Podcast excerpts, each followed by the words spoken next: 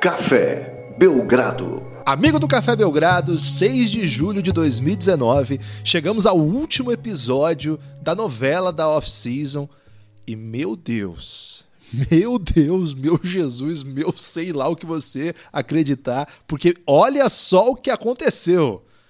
Lucas, nesta noite, nessa madrugada, Jerry West, Steve Ballmer e grande elenco nos presenteou com assunto para mais de metro, para assunto para mais de mês. Minha nossa, Kawhi Leonard e Paul George são jogadores do Los Angeles Clippers e olha só, eles esperaram que a gente dormisse para divulgar essa notícia, Lucas. Como estamos? Olá, Guilherme. Olá, amigo do Café Belgrado. Foi o correto, Guilherme. Tenho que falar isso aí, foi o correto. Não dava pra gente receber essa notícia e ficar sem gravar um podcast imediato. Então foi bem melhor que a gente teve a chance de ter uma noite de sono reparadora, teve a chance de ver o que, que o Lakers fez depois disso, ver a repercussão, para poder trazer esse podcast com o máximo de informação possível, com o máximo de tentar fazer sentido das coisas que aconteceram. E Guilherme, só uma coisa. Só uma coisa assim, no sentido de que vai ser a primeira de muitas, tá? São muitas coisas, mas essa coisa eu tenho que falar logo. É, lá quando a gente falou antes, bem antes, ainda durante playoffs, é, da novela da off-season, que teríamos esse momento de falar sobre as grandes negociações da off-season, a gente falou o seguinte: tem essas que estão manjadas, tem essas que todo mundo acha que vai acontecer, mas a NBA constantemente tem nos presenteado com coisas que vêm do nada. Trocas inesperadas, jogadores tomando decisões que ninguém esperava. Então, essa é mais uma para o rol das imprevisibilidades da NBA atual. Essa é a NBA agora. Caos, 12 meses de intensidade. Não, a gente pensou que o grande assunto ia ser Zion Williamson contra RJ Barrett. E de lá para cá, Guilherme, vários terremotos, inclusive na NBA.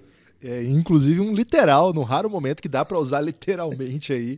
É, é, claro que é triste, um terremoto de escala 7.1, na escala Richter. Essa escala aí é, é, é polêmica. 7.1 é, fez com que o jogo fosse interrompido, a estreia de Zion Williamson. Na verdade, o Zion já estava fora do jogo, ele não voltaria. Ele fez um primeiro quarto bem, bem prolífico e depois sentiu o joelho numa batida. Por precaução, tiraram ele do jogo e ele nem voltou para jogo. E no terceiro período, ele saiu é, e, e, aconteceu um terremoto que interrompeu a partida. Essa interrupção da partida fez com que eu e o Lucas dormíssemos. Se por acaso estivéssemos acordados. Por quê? Porque interrompeu essa partida e a de fundo, que seria do, a, o grande momento da noite, a estreia do Phoenix Suns na Summer League. Correto. E a gente estava hum, pronto para isso. Eu já tinha feito litros de café aqui. E aí veio essa, esse acontecimento, né? Nossa, muito assustador. Inclusive a Doris Burke, que estava transmitindo o jogo, estava super tensa, assim. Eu, eu tava tranquilo, de ver que não tinha acontecido nada. Mas a, a voz... gente tinha um apoiador que é amigaço do Café Belgrado lá dentro do ginásio, né? Pois é, mano. E ele estava tudo bem no momento. Eu falei com ele já rapidamente, ele já estava bem, então eu fiquei mais tranquilo. Mas a Doris estava super tensa e eu fiquei tenso junto, assim. Eu tava, eu tava com litros de café, Lucas. Tava turbinado aí pra madrugada sem lei, que seria é, não um podcast, né? Só para curtir uma, uma Summer League aí, para matar a saudade de madrugada de NBA, um mês já, quase sem, né? E aí interrompeu, fomos à, à cama, né? Fomos dormir. E a hora que eu acordo. Cada um na sua cidade, né? Vamos deixar bem claro. Aí. É, infelizmente, né? Tem que dizer isso aí.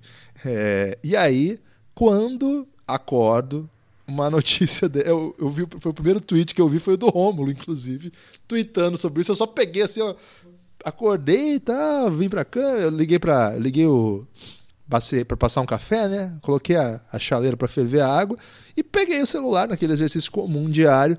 E é o Rômulo que é o primeiro tweet que aparece para mim falando Paul George Kawhi no Clippers. Eu falei, ah? Guilherme, Guilherme, vamos ser bem honestos. Ah.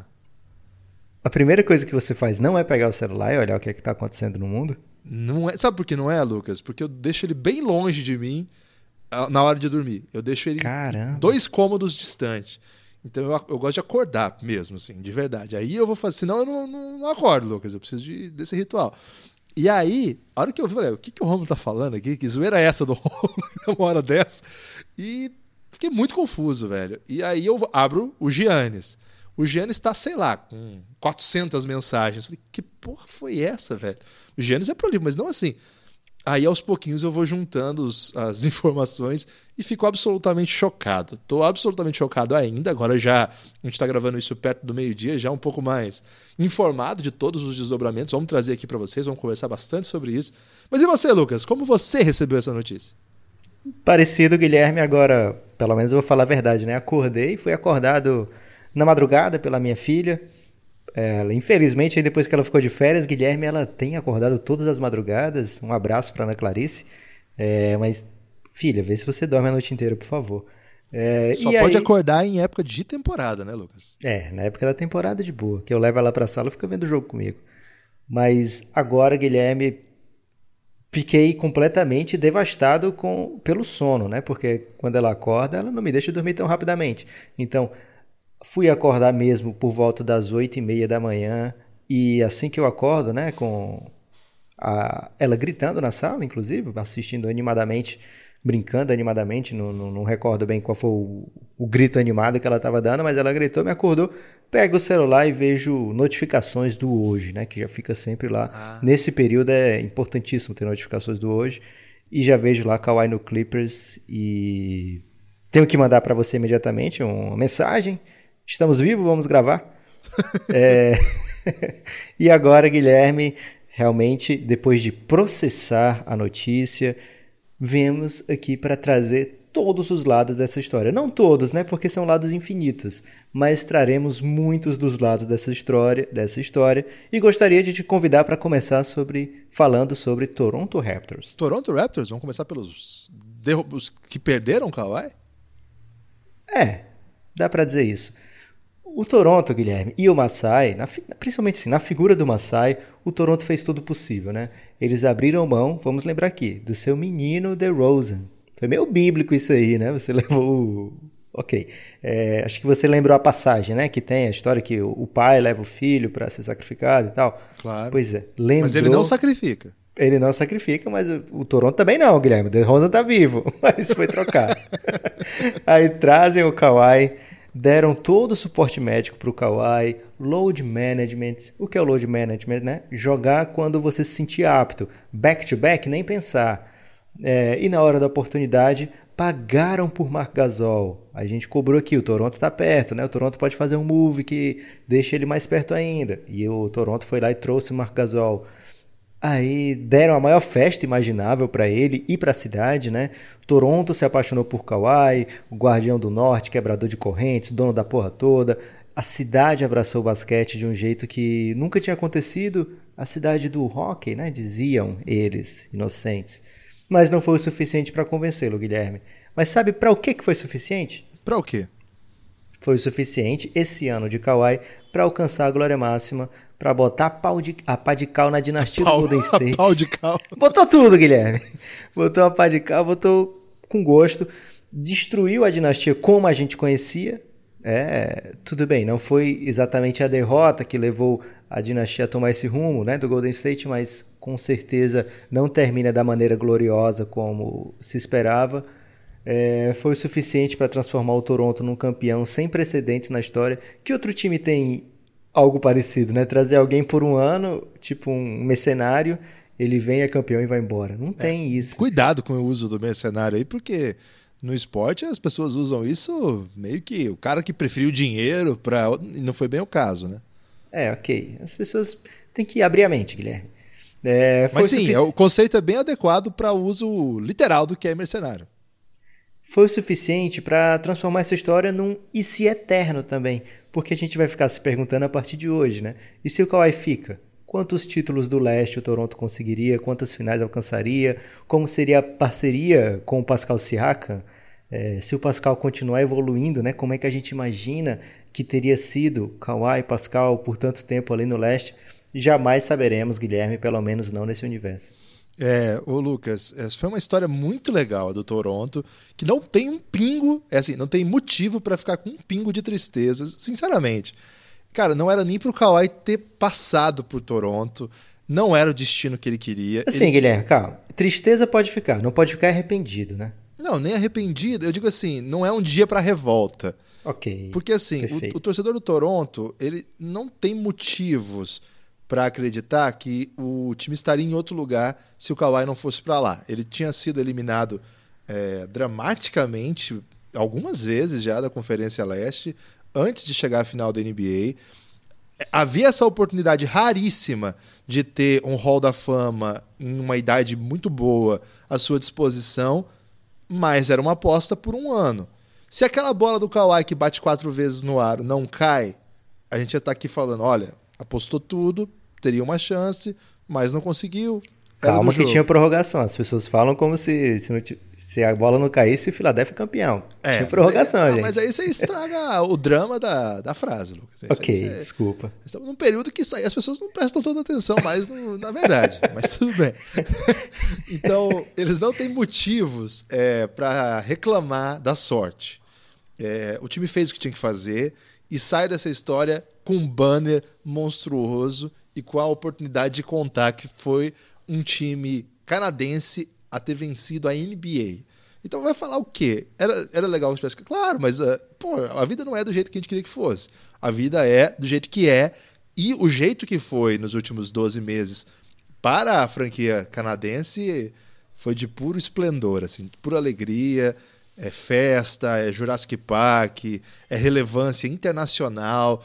Então, beleza. É um episódio memorável. Quando o Kawhi for lá, tem que botar tapete vermelho, tem que fazer homenagem, tem que cantar música, tem que deixar ele comer nos estabelecimentos lá que haviam prometido rango de graça.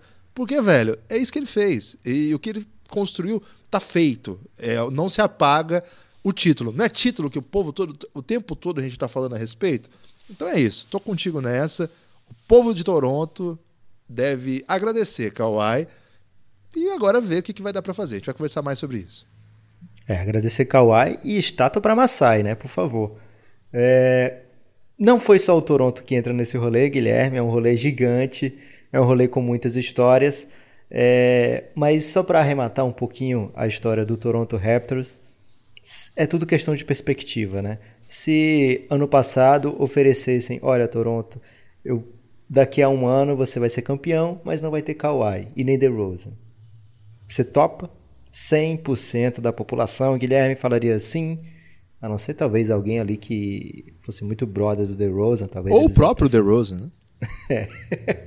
Mas no geral, Guilherme seria uma proposta aclamada, né? E, e foi o que aconteceu. Um ano de Kawhi foi suficiente não só Kawhi, né? O título do Toronto não se resume a Kawhi.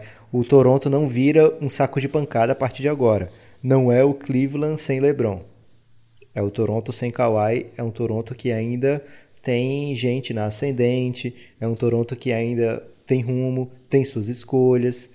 É, é bom lembrar, né? O Toronto pegou o Kawhi pagando apenas a escolha desse ano, que foi 29. Então, fique peixe, né? Fique tranquilo. Oklahoma City Thunder, Guilherme. Entrou distraidaço nessa, hein? o, os torcedores do Oklahoma, que são muitos no Brasil, por motivos é, compreensíveis, né? Um time que atraiu bastante holofote nessa última década, tem ali à disposição um dos jogadores mais. É, como que eu posso caracterizar? Um dos jogadores mais. Polarizantes. Polarizantes é bom. É, ou você ama ou você ama ou você odeia, né? Russell Westbrook. E tá sempre no playoff, tá sempre brigando, então é compreensível que seja uma franquia que tenha atraído tanta atenção do torcedor brasileiro. E no Twitter mesmo, a massa de torcedores do Thunder é impressionante. Eles estavam muito tranquilos. A equipe Gostei não... que você falou a massa de torcedores do Thunder, porque tem o perfil Tandão da Massa, que é o melhor perfil de NBA do mundo. Do, eu, esse cara é muito bom, velho. Eu sou é, do, da NBA Brasil, desses perfis que fazem a, a zoeira, eu acho que é o concurso. Acho que ninguém vai discordar. Lucas, e aí o que, que, acontece? O, o, o Thunder, ele tava muito na moita, cara. Tava assim. A gente não ouvia falar nada. Ele tava renovando. Já tava com todo mundo. Acho que a gente fez o episódio do Team Needs. A gente mapeou lá o cap. O time não tinha muito o que fazer. No draft pegaram o Besley, teve gente que não gostou, mas de modo geral, era um time que tava assim, passando na off-season como se como se tivesse camuflado, assim, né? Tá todo mundo Sabe aquele meme do cachorrinho bebendo enquanto tá pegando fogo em tudo, assim? A NBA tava pegando fogo E o OKC estava lá, com o terceiro melhor jogador da temporada passada, terceiro ano seguido de Westbrook com triple-double de média, esperando começar mais um ano. De vez em quando saiu alguma coisa do tipo: será que eles vão mover Steven Adams? Olha, pode ser que haja essa, essa possibilidade, porque é um time que está muito engessado, precisa de um move desses. E um rumorzinho aqui ali de que Paul George poderia pedir uma troca começou a suspirar, mas ninguém deu importância, ninguém deu razão. E aí eu imagino o torcedor do Thunder, tem gente que deve estar dormindo ainda, nós estamos gravando isso no meio-dia, tem gente que tem hábitos, hábitos noturnos, né? E às vezes não viu o que aconteceu. Como que o torcedor do Thunder recebe essa troca, Lucas? Imagino que com choro e ranger de dentes. Jamais, Guilherme. Por onde começar, né? O KC tinha Duran, Harden, Westbrook e chegou às finais de 2011. Um título no futuro, naquele momento, parecia inevitável, né? A gente lembra como a gente percebia aquele time, o Harden ainda vindo do banco, mas não dá para negar que era visto como uma espécie de novo Ginobili, né? Um canhoto que vinha do, do banco e armava o caos, muitas vezes o melhor do time. É, de lá para cá, o Sam Prest errou feio na troca do Harden, é, mas depois disso acertou muito, né? E mesmo com esses números acertos do time, Daquela final para cá, a gente já viu o plano B do Thunder, plano C, plano D. A gente viu quase um terço do alfabeto inteiro, Guilherme, em planos do, do Oklahoma. Todas, assim, ao redor de Westbrook e Duran primeiro, depois em torno de Westbrook, e agora, pela primeira vez, depois de todos esses planos, a gente parece perto de um recomeço lá por Oklahoma. O que sobrou nesse momento em, em termos de jogadores, né, com no Oklahoma City Thunder parece um pouco com aquele primeiro ano de MVP, aquele primeiro ano de triple-double do Westbrook que foi MVP, mas tem uma diferença. É, essa diferença é a perspectiva futura, porque o OKC pela primeira vez, acho que desde a troca do Harden, eles têm um futuro mais promissor do que o presente.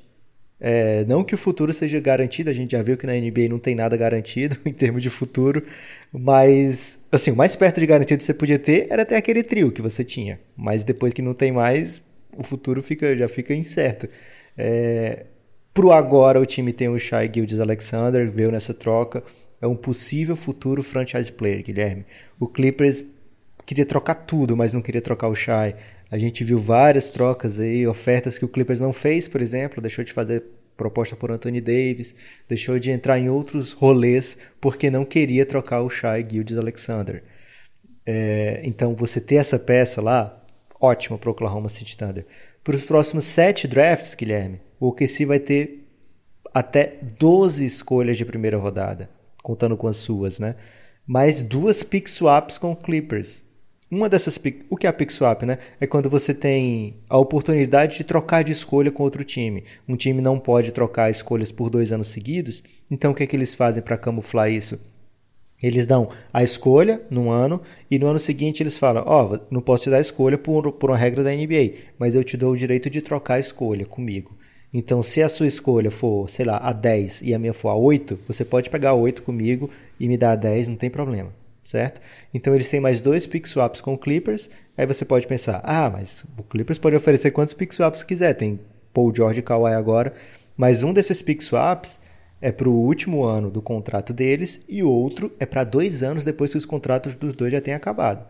Então o, ninguém sabe como vai estar o Clippers nessa época, né?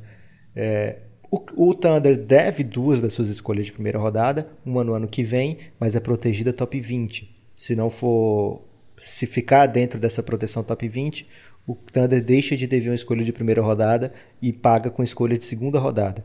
E a outra protegida do Thunder é para 2022, se não me engano, e é protegida top 14. Se o Thunder não for para os playoffs, ele fica com essa escolha também e transforma a escolha de segunda rodada. Então o time tem um futuro garantido, Guilherme. Porque ou vai estar em playoff, ou vai estar entre os 20, ou vai estar tendo suas escolhas de draft. Então, é, pro presente, o Chay já joga pra caramba. O Galinari saudável, que veio nessa troca também, é um jogador excepcional. O OKC não teve escrúpulos. Por quê? Porque, vamos supor, o OKC liga pro Clippers na deadline, lá tá, Guilherme? Deadline em fevereiro, o Oklahoma liga e fala: Clippers, me dá que tal tu pegar o Paul George, jogadoraço aqui, candidato a MVP, e tu me dá o Shai, tu me dá o Shea de Alexander, né, que a gente gosta de chamar de Shai, é, tu me dá o Galinari e me dá duas escolhas de primeira rodada pelo Paul George. Que tal? o Clippers desliga na cara do Thunder naquela hora. Não tinha para que o Clippers fazer um movimento daquele. Mas agora que o OKC sabia que tinha um Clippers nas mãos, eles não só mandaram o Kawhi, ou desculpa, mandaram o Paul George, mas eles cobraram o preço de mandar o Paul George mais Kawhi, porque ou era Paul George ou era nada. Então eles falaram, ó, oh, você quer ter Kawhi e Paul George? Beleza. Mas tu vai me dar o que jamais alguém daria para ter o Paul George. Você vai me dar algo que vai fazer valer a pena eu abrir mão, porque vamos ser bem honestos, né? O Thunder está meio que abrindo mão de competir pelo futuro próximo. Paul George foi muito bem pago, é verdade. É, não dava para o Thunder sonhar com nada melhor pelo Paul George, mas o Thunder meio que abre mão de competir. Não tinha tantas chances se a gente for levar em conta o que foi jogado nos playoffs, mas de qualquer forma era uma espécie de contender B, né? Um contender lado B tinha um time muito bom que garantia pelo menos uma participação é, boa na temporada e playoffs garantidos. Né? E nos playoffs você tem o Paul George, tem o Russell Westbrook, você vê lá o que acontece. Eles meio que abriram mão, mas em compensação o Guilherme regatilharam, né? Então agora com muitas balas no pente, acho que não é bom fazer esse, esse comparativo, mas tem muito tem muita garrafa vazia para vender para o futuro. Garrafa vazia tá liberado. Lucas, a palavra que o hoje usou foi sem precedentes, né? O, o número de piques que foram envolvidas nesse negócio não tem precedente. O precedente que a gente tinha era aquela troca do Brooklyn com o Celtics, mas essa aí. Ela a super... do Anthony Davis agora também foi bem parecido, né? Em foi... termos de, de impacto, né? Muitas escolhas do Lakers e pick swaps. Mas a diferença: o Clippers tinha uma escolha do Miami já para 2021, desprotegida, que veio na troca do Tobias Harris. E o Clippers acabou de pegar uma escolha com o Miami também, na absorvendo o Mo Harkless. Então olha que, que bacana que o Clippers fez, né? Acabou de pegar uma troca aí que de oportunidade, pintou, opa, vou pegar mais essa escolha aqui. E o Oklahoma viu, né? Tava de olho e falou: "Ah, aquela troca que você fez aí semana passada, eu tô sabendo também, manda para cá essa pique, quero também. Quero tudo". E aí tiveram que mandar tudo. e ali nessa negociação, Lucas, ainda teve essa, como você falou, para conseguir convencer o porque o Thunder estava numa situação, o Paul George pediu troca, e isso foi feito no muito silêncio, né? O Paul George pediu a partir vamos, vamos ser meio honesto aqui, Guilherme. As pessoas falam, ah, o Kawhi é diferente. Olha como o Kawhi começou a pensar só agora na free agency, por isso que tá demorando. Não, gente. O Kawhi entrou em contato com Kevin Durant. Lembra daquele rumor lá? Uhum. É, Kevin Durant, que tô indo pro Clippers, você quer vir comigo? E balançou o Kevin Durant. Isso aí as pessoas envolvidas já disseram que teve isso. E depois ele falou: Quer saber, cara? Eu queria muito jogar com o Paul George. Paul George, quero jogar contigo. Beleza. Tá aqui, ó, tô querendo ser trocado. Quem é que vai pagar pelo Paul George que o Clippers pagou? Ninguém. Ninguém. E aí, o que, que aconteceu? Ao saber que isso estava acontecendo, o Toronto tava para jogo. E o Sam Presti, que é muito bom GM, apesar das pessoas terem má vontade com os últimos moves dele, falou assim, porra, vou ganhar aqui também. E ele foi para cima do Toronto nessa madrugada, e não sei se foi nessa madrugada, foram esses dias todos, né? E abre, a, abre não, nem parênteses, puxa uma nota de rodapé aqui para dizer isso aqui. Todo mundo que ficou, ah, Kawhi, para com isso. Ah, o que mais que você quer? Gente, calma, torcedores. Alguma coisa está acontecendo, as coisas têm motivo. E o mundo não gira ao redor daquilo que você gostaria que fosse. Nesse caso aí, girou ao redor de uma coisa central para que a coisa, que a negociação toda se concretizasse, que, que era convencer Sam Presti a aceitar uma proposta que tirava, né, uma proposta que acaba de tirar o presente do Thunder no nível do que foi recente.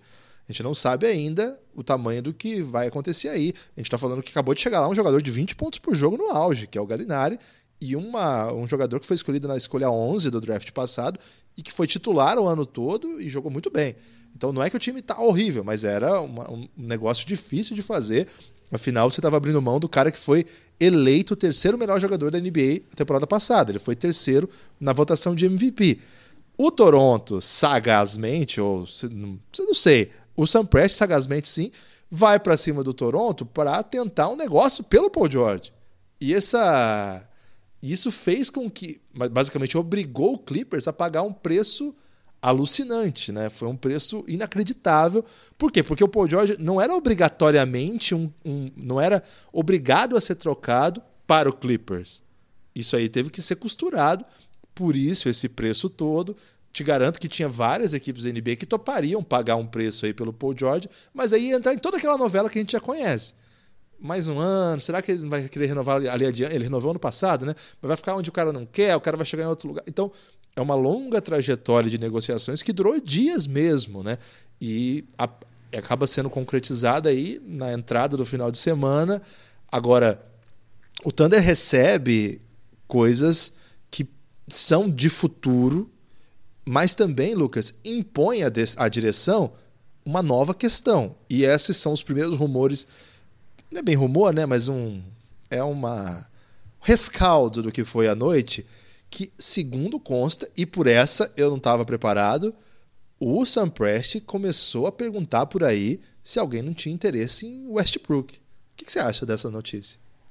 Guilherme, eu acho que, primeiro, né, não quero me derivar muito aqui desse, desse rumo do Kawhi, dessa novela da off-season, mas é uma coisa que precisa ser comentada, né? O Thunder não faz sentido no momento pro Westbrook, e pro Westbrook não faz sentido o Thunder. Mas é um casamento tão longo, é um casamento tão apaixonado que eu não vejo motivo para separação. De fato, eu ficaria muito triste se ocorresse essa separação Westbrook é, Oklahoma City Thunder. O Thunder tem muitas escolhas para vir no futuro, todas elas são depois a partir de 2021. Então, vamos deixar esse, esse momento, né, ser visto, ser vivido. É, deixa o Westbrook fazer mais temporadas de triple double. Deixe isso acontecer, isso é muito divertido também. E depois a gente vê, vai ter o, o Shai Gildes Alexander entrando no segundo contrato, o Thunder tem todo o controle sobre esse contrato, né? Porque é um jogador que vem no contrato de rookie ainda, free agent restrito. Deixa essa galera se desenvolver, deixa o Westbrook ser a cara do Oklahoma City Thunder, pelo menos é isso que eu torço. É para isso que eu torço, mas não dá para negar que faz sentido, digamos assim, pensar numa troca do Westbrook. É, agora, tem mais gente aí, Guilherme. Você falou do risco né, do, do Clippers não fazer a troca pelo Kawhi nos moldes que o Sam Prest exigiu. Paul George. É, a troca do Paul George nos moldes que o Sam Prest exigiu, mas tinha um risco imediato ali, né? O, o Kawhi não ia esperar para sempre. O Kawhi não podia dizer, ah, tá bom, é, eu vou ficar sem assinar meu contrato aqui até vocês se decidirem aí. Isso. Não, o Kawhi tava pra pista, tava na pista, o Kawhi tava, o Kawhi tava pra jogo. E essa data 6 de julho era meio que mandatória por conta do montão de negócios que iam acontecer ao mesmo tempo, incluindo o Anthony Davis chegar no Lakers, o que tiraria a chance do do Kawhi receber o máximo do Lakers. E o Lakers estava na pista também, o Lakers estava no jogo. É, o, que, o que dizem é que Kawhi chegou a pedir para o Lakers um, um possível adiamento dessa troca do Anthony Davis para o fim de semana para ver se é, como as coisas iam se decidir lá pelo Clippers. E aí o Lakers, Guilherme, é mais um personagem nessa história. Dá para chorar? Até dá, mas no momento, né? É um choro que a gente chora, por exemplo, num filme triste.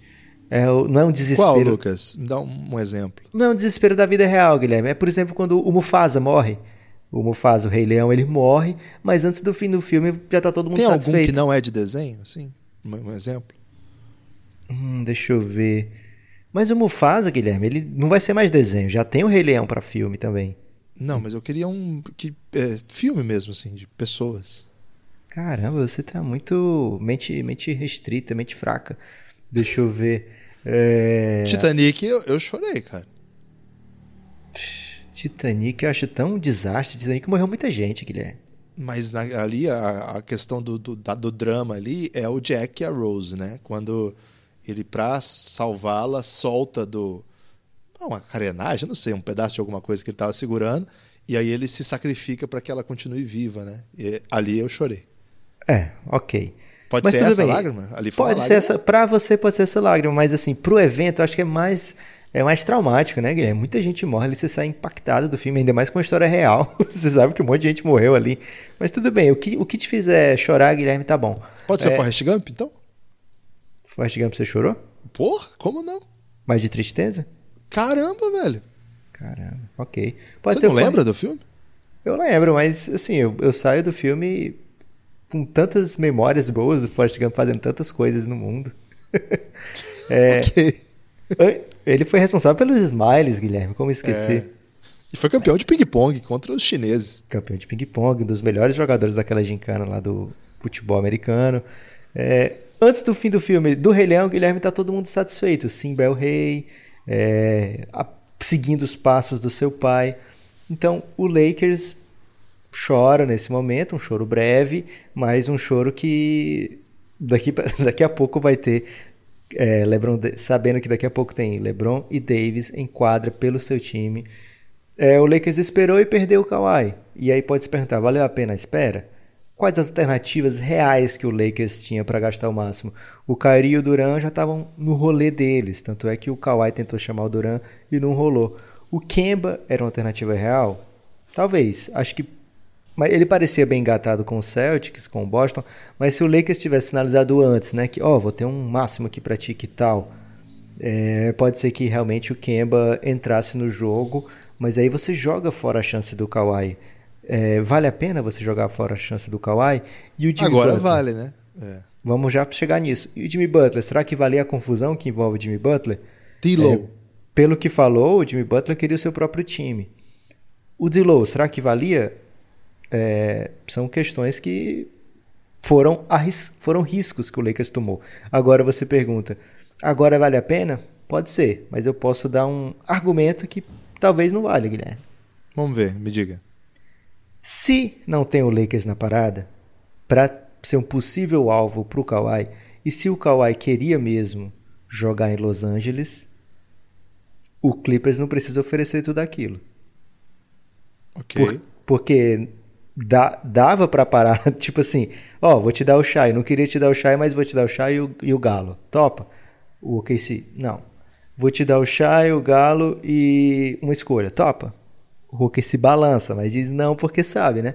Mas lá para segunda ou para terceira, cara, vai rolar esse negócio e o Clippers fica bem, bem, vai ter Kawhi, vai ter Paul George e bem armado para ter muito mais coisa, para ser um, um adversário ainda mais temível para o Lakers. Agora, no momento, o, o Clippers abre mão pra, basicamente de muitas trocas futuras com o negócio que fez e estão mais ou menos em pé de igualdade. Ambos deram muitas trocas, muitas picks futuras e a partir de agora vão brigar, digamos assim, por free agents mais ou menos no mesmo nível de jogador, né? Com o mesmo nível de salário, apenas cada um oferecendo o que tem de forte, né? É, o Lakers para mim, na minha opinião, fez o necessário, se valia, se tinha a chance de você ter o Kawhi, você tinha que arriscar, porque se você consegue formar esse Big Three, meu Deus do céu, você garantiu muita coisa para frente. É, e o Lakers tinha um plano B apostos, Guilherme. Não é o super plano B, mas são contratos curtos de dois anos que já saíram, né? Danny Green, 30 milhões por dois anos. KCP, esse era a barbada, né? Aliás, o KCP merece um parêntese aqui. Uma nota de rodapé, né? Talvez. Uma Depende. Nota, nota de rodapé é, é quando alguém. KCP, nota de rodapé é polêmico, hein? Hum, no glossário, então, ali no fim do. nota de fim. o KCP no Lakers foi demais, cara. Porque, ó, primeiro, um contrato de 17 milhões por um ano. Depois 12 milhões por um ano e agora 16 milhões por dois anos. Ao todo foi um contratão assim de 45 milhões por quatro anos, mas com o cap dividido de uma maneira exótica, né? Que ajudou os planos do Lakers. É, lembrando que o KCP, desde que ele foi pro Lakers, era tipo assim, uma entrada do Lakers para Clutch Sports, porque daqui a pouco vai vir o LeBron. É, ele chega um ano antes, né? É, complementando o time, eles trouxeram de volta o Javel Magui, que foi muito bem na última temporada, e trouxeram Guilherme Quinn Cook. Olha o Quinn Cook. Olha, aí. olha, olha. É, já tinha acertado antes os contratos com Jared Dudley e Troy Daniels. Cara, ah não é um super time, não, para botar ao lado de LeBron e Anthony Davis. São jogadores que basicamente vão da bola de três pro Lakers, né? Todos eles aí são capazes, menos o Javel Magui, são capazes de meter a bola de três. É, é o que o, Le o LeBron precisa sempre de chutadores. Mas ó, o LeBron vai ter que jogar defesa nesse time. Anthony Davis não vai ter vida fácil, vai ter que cobrir muita coisa. Temos um sério risco aí, Guilherme, de ter Jared Dudley jogando crunch time. E a gente avisou que esse era o grande perigo do Nets E aí o Lakers, de um jeito bem louco, é, trouxe aí o Dudley e mais grave ainda, ele teria sido um dos artífices de todo esse movimento. Para mim, essa é a informação mais aleatória de toda essa off-season. Quem diria? Esse aqui é aquele personagem dessa novela que ele começa é, espinafrado, a gente acha que é o último ano dele da NBA. Ele tá assim, de lado mesmo, é um cara que você tava assim, pô, até fez um bilhareco ali, mas não aguento muito ver esse cara não. E ele ressurge no episódio final da novela com assim um protagonismo é assim, muito específico, mas muito improvável. Agora, ô Lucas, esse time aí é muito mais faz muito mais sentido do que o time do ano passado, quando eles começaram a contratar Rondo, Lance Stephenson, caras que não matavam bola, né? Isso aí é uma novidade, sim. OK, faz mais sentido você botar o Quinn Cook, você botar o Danny Green. Quinn Cook Danny Green são dois caras que estavam em quadra nas finais há pouco tempo. Então você vai falar que são jogadores que não dá para jogar a final? Tanto dá como eles jogaram. O Quinn Cook, claro que com menos é, relevância, o Danny Green já tinha sido campeão, inclusive da NBA no San Antonio Spurs. Uma contratação ali bem para fazer a mesma coisa que ele costuma fazer, é, bacana. O resto do time já não gosto tanto, né? Ainda não sei como é que eles vão fazer. Falta muita coisa ainda, né? A gente está a gente tá no domingo. Evidente que acaba hoje aqui, não vai ter nenhuma, nenhum final mais empolgante, mais eletrizante de novela do que esse que nos propiciaram, mas tem mais coisas assim que vão, vão fazer mais sentido aos poucos. Ok, vamos, vamos olhar o núcleo mesmo. É um time que clama por ajustes ainda, né, Guilherme? Vamos ter é. os jogadores que vão levar buyout, de repente o cover pode pintar aqui, é, o Avery Bradley, o Igodala, mas lógico, vai sobrou o mínimo. Sobrou o salário mínimo. Quem vier para o Lakers sabe que vai ganhar menos do que o KCP, por exemplo.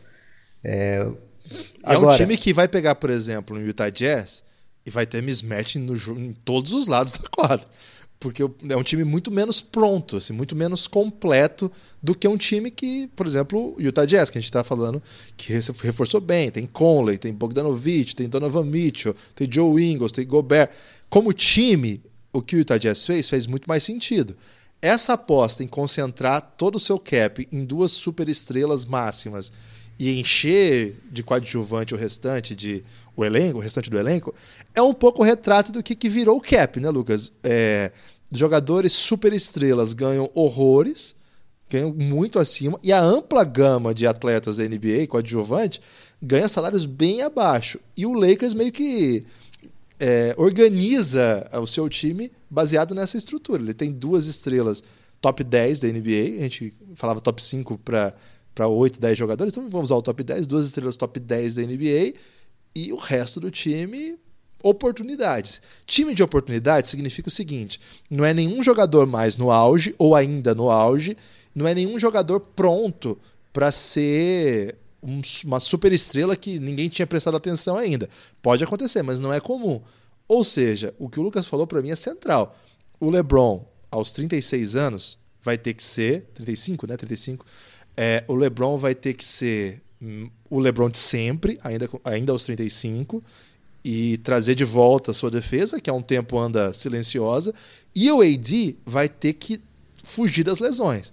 Agora, imaginar esse Lakers do jeito que ficou agora, né? o desenho ficou colocado, sem outras peças do mesmo nível de coadjuvantes que existem nos times que são menos concentrados em superestrelas, ela, ele, super, ele sobrecarrega jogadores que um tá na fase não vou dizer decadente ainda, porque o cara trouxe aí temporada de 29, 6, 7.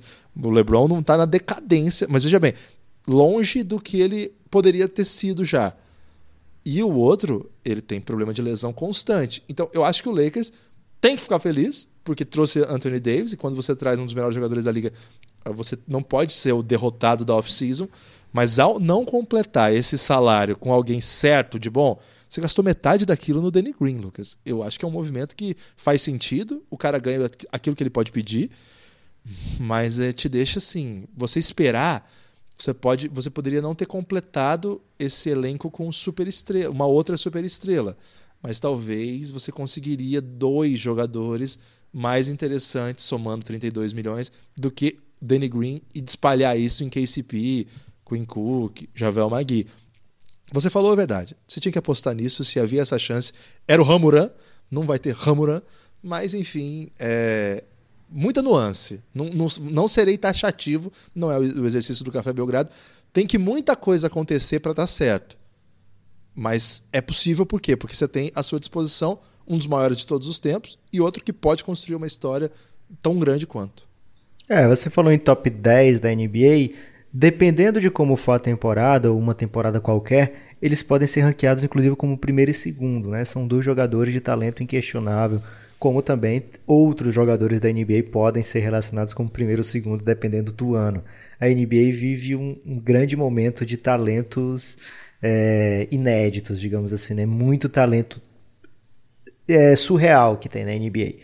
Então o top 10 fica cada vez mais difícil de, de apontar. Né? Top 5 então é quase impossível, que você vai deixar alguém, por exemplo, para fazer um top 5 você vai deixar ou LeBron, ou Anthony Davis, ou Kawhi, ou Giannis, ou Curry, ou Harden, ou Paul George. Vários desses ficam fora no top 5 da NBA, né? É, Kevin Durant, não sei se falei, mas o cara é monstro. Então, é, Devin Booker. Então fica difícil. Achou que não ia ter Phoenix Suns hoje, né? Luca Doncic. Luca Doncic. É, Guilherme, então o Lakers teve esse digamos assim, contra contrapeso na off-season, porque eu não pude. Eu trouxe o Anthony Davis, ok, mas eu não pude pegar os outros jogadores que talvez eu conseguisse antes. Mas tem que ver uma coisa: esses jogadores talvez não topassem contrato de dois anos, que é claramente o que o Lakers está fazendo agora. Por que dois anos? Off-season de 2021, a gente já vem alertando isso aqui no Café Belgrado, vai ser esse nível de loucura, vai ser esse nível de caos, tá? Então, times espertos estão contratando por dois anos. É, o Suns está dando três anos ou quatro. Ok. É, então, Guilherme, o, outra coisa que você falou que eu acho importante só complementar é o seguinte: o, o cap, né? O cap está com esses jogadores, supers ganhando máximo, super máximo, e outros jogadores ganhando bem abaixo. Mas o cap deu um salto tão grande que esse bem abaixo dos jogadores de hoje ainda é o nível de um ótimo salário de alguns anos atrás. Então você pegar hoje 40 bilhões por 4 anos, que o DeAndre Jordan pegou, é praticamente um mid-level. E 40 milhões 4 anos, anos atrás, seria um salário excelente. Vamos lembrar que o Stephen Curry assinou por 11 milhões ao ano, que foi o que proporcionou ao Warriors a chance, né, de quando o cap estourou, ter essa chance de montar um timaço. O Kemba Walker, que tinha um salário velho também, foi 12 milhões. Então, o salário baixo de hoje é o salário alto de antes. Então, tem essa compensação, digamos assim, para os jogadores que não são super máximo. Agora faltou falar de algum time, não faltou não, Guilherme? Faltou, e antes de falar desse time, Lucas, eu preciso fazer um jabá do Belgradão. Posso? Ah, claro que pode, Guilherme.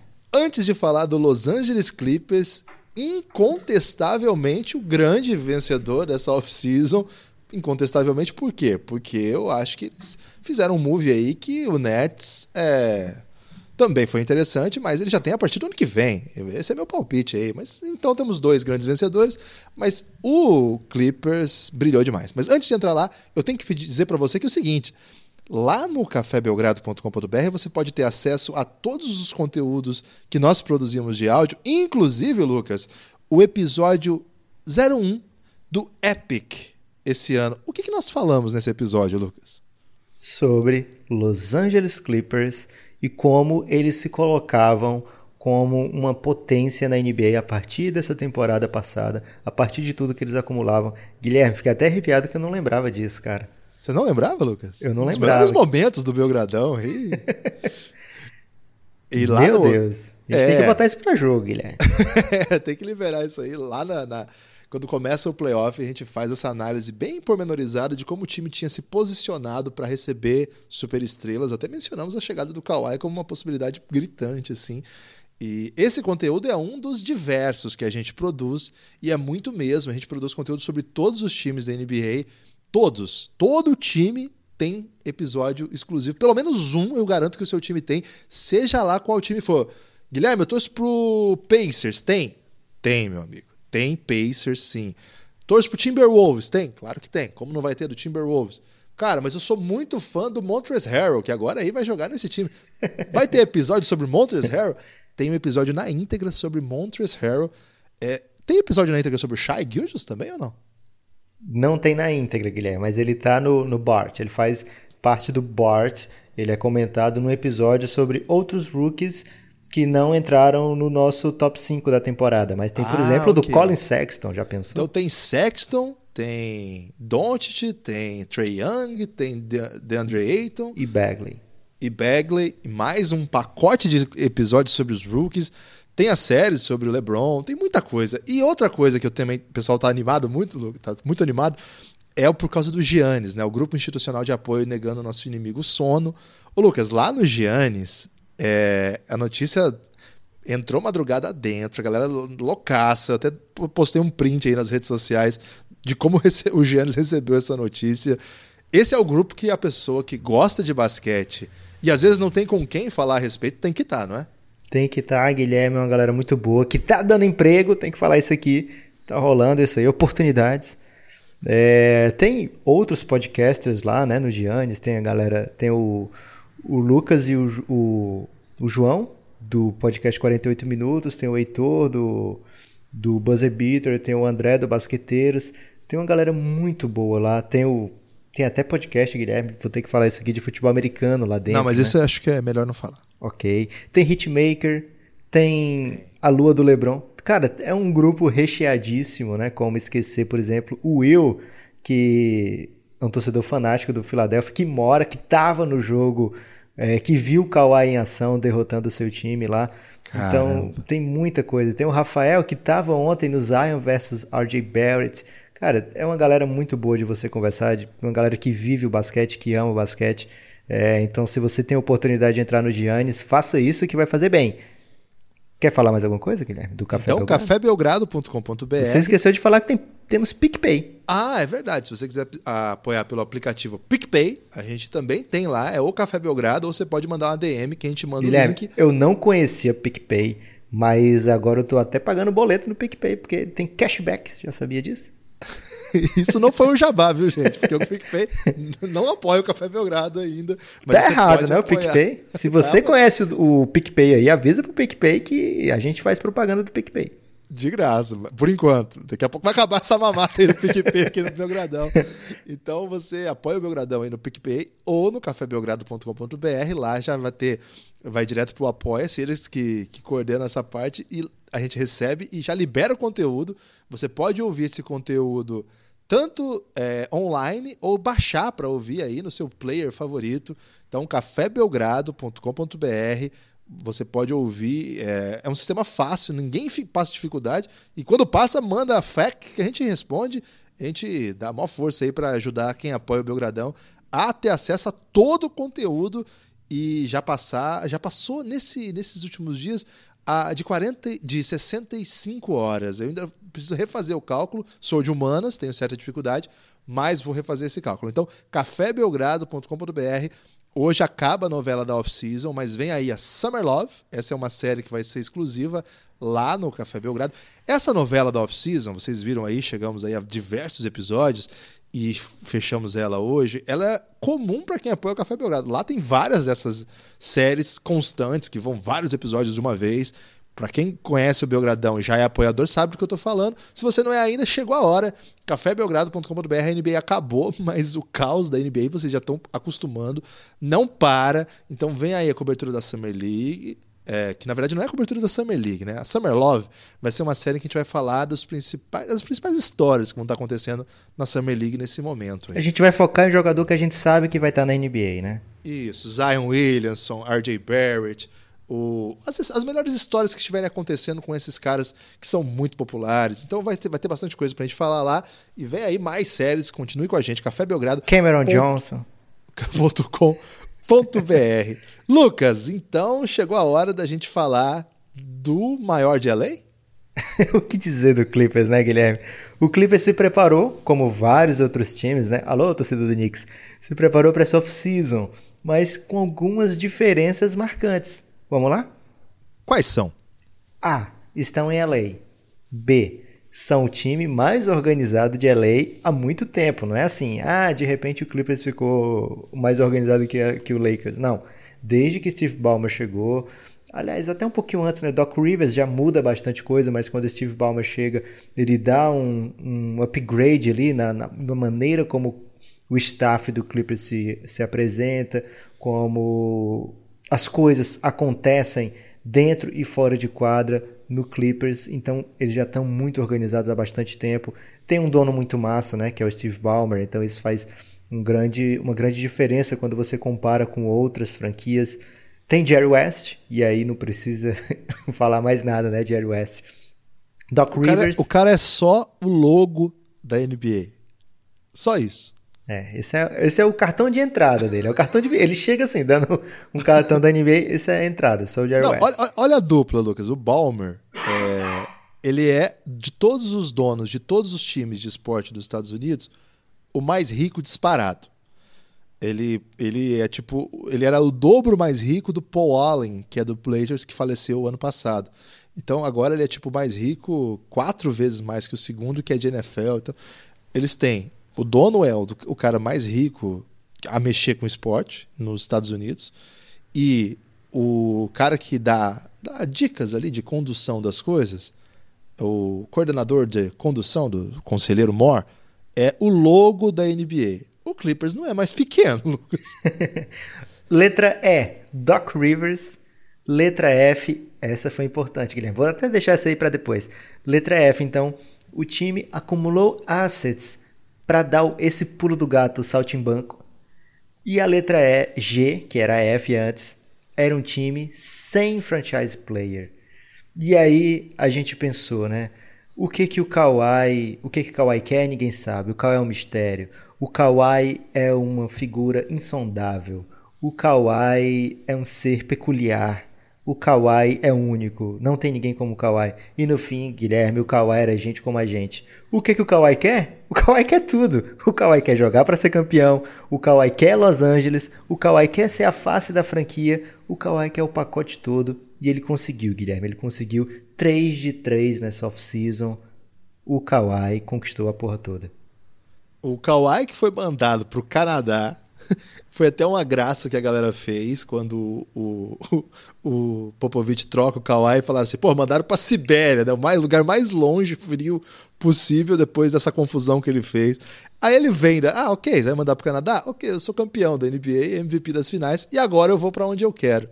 E ele quis Los Angeles Clippers. É o, é o pulo do gato Saltimbancos? Porque lá no Saltimbancos o gato, eles nascem pobres e não é o caso aí do Clippers, porque... Você acha que o Clippers não nasce pobre em Los ah, Angeles? pode ser, mas porém já nascemos livres, os gatos dizem. pois é, Guilherme, e agora o, esses gatos saltimbancos, né, que o Clippers era visto como uma atração B, e agora, Guilherme, tem o MVP das finais, um cara que, se você quer destruir uma dinastia, quem é que você chama? Você chama o Kawhi. O Kawhi estava é, sendo visto como o melhor da NBA. Algumas dessas diferenças que a gente colocou aqui foram vantagens contra o Raptors. Por exemplo, o Raptors podia ser o que fosse, mas ele não podia ser de Los Angeles. É... Outras foram vantagens sobre o Lakers, né? Por exemplo, não tinha um franchise player. Se o Kawhi vai pro, pro Lakers, ele chega como sendo a terceira peça que o Lakers adquiriu, né? Mas um cara que o LeBron traz, o LeBron traz para o seu time. Eventualmente o Kawhi poderia se tornar o maior do, do Lakers, poderia. Mas ele a gente viu como é que o Duran se sentiu, né? O Duran era o melhor jogador do Golden State Warriors, MVP das finais duas vezes mas quem era o queridinho, Guilherme? Quem era o queridinho? Pois é. Stephen Curry jamais deixou de ser a face do Golden State Warriors, né? Então, se o Kawhi chega no Lakers, e a gente viu que é, ele queria estar em LA, né? O Lakers era uma das alternativas, mas ele acabou, ele acabaria não sendo essa face da franquia. Ele não ia ter o pacote todo, digamos assim. Talvez fosse mais fácil ser campeão, ok, mas essa parte de ser a franchise player pesou, apesar da gente não levar isso em conta quando fala do Kawhi, né? A gente sempre acha que para ele não, não, ele não ligaria para isso, mas a gente já viu lá no San Antonio Spurs que ele foi trocado querendo algo similar, né? No Toronto, ele seria, claro, não, não só o franchise player, Guilherme, seria o, o country player, né? Seria a face do país inteiro. Mas estar em LA realmente fez a diferença também para Kawhi. É, muito, muito legal, Guilherme, o Clippers se colocar nessa situação. Muito legal o Clippers trabalhar o que trabalhou para agora poder dar esse salto gigante na franquia, né? A gente ouviu por muitos anos o Steve Ballmer dizendo que queria ser grande, que queria ser o maior. A gente já sabe que ele é meio quizumbado, Guilherme, por pela Microsoft não passar a Apple, né? Então a gente sabia que ele ia dar um jeito aí do Clippers tentar passar o Lakers. É, eu me incomodo um pouco com a figura dele. Eu acho ele um, meio bobão. Ele Eu tenho meio mau humor com donos, né? Então, Guilherme, é porque você é contra bilionário e tá errado. tá errado ser contra bilionário agora? Poxa. Não, não sei, mas assim, sem dúvida nenhuma, ele é um dono muito Bonachão. ciente. Não, a, a, a, parte, essa parte. e ele é muito ciente de que, do que fazer, né? Primeiro ele chega, ele compra o time numa situação ímpar, né? Que a NBA obriga o Sterling, que era um racista de merda, a vender a equipe. Eles obrigam ele a vender. E aí vem o Balmer, louco para comprar. A NBA, assim, é mais do que um investimento, né? Não é por retorno de grana que os caras compram a franquias da NBA. Dá dinheiro? Dá. Mas é mais que isso, né? Dá glamour, dá espaço, dá disposição, você fica conhecido. É outro rolê. Esses caras já são ricos. Os caras que compram franquias da NBA é por outros motivos. Pelo menos agora, essa nova leva, né? Tão ligada. Você pode ver que os novos donos são, são sempre meio ligados a esses setores mais informatizados, né? Acho que é uma, uma, uma divisão entre o old money do futebol americano e o new money, né? o smart money da NBA. Tem, tem uma discussão sobre isso. Acho que daqui a pouco isso vai tomando outras formas. Mas, de modo geral, quando ele chega, ele percebe que o a direção estava caminhando numa perspectiva meio esquisita. O primeiro passo qual que era? O Doc Rivers é um puta treinador, mas ele não pode ser o GM. Ele, o Doc Rivers, nesse caso, é o Luxemburgo que da NBA, Lucas. a galera, todo mundo fala, o Luxemburgo é muito bom, ele só não pode. Então, aí convenceram o Doc Rivers a continuar fazendo isso.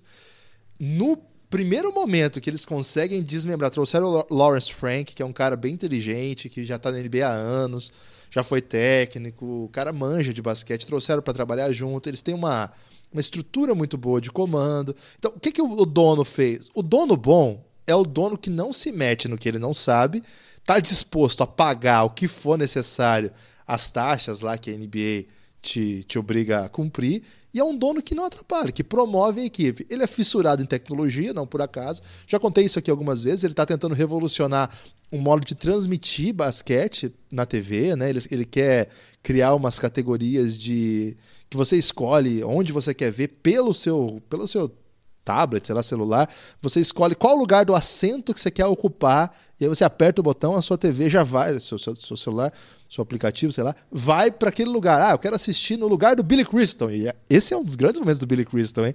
Viveu esse tempo todo aí na à margem, agora vai ser estrela.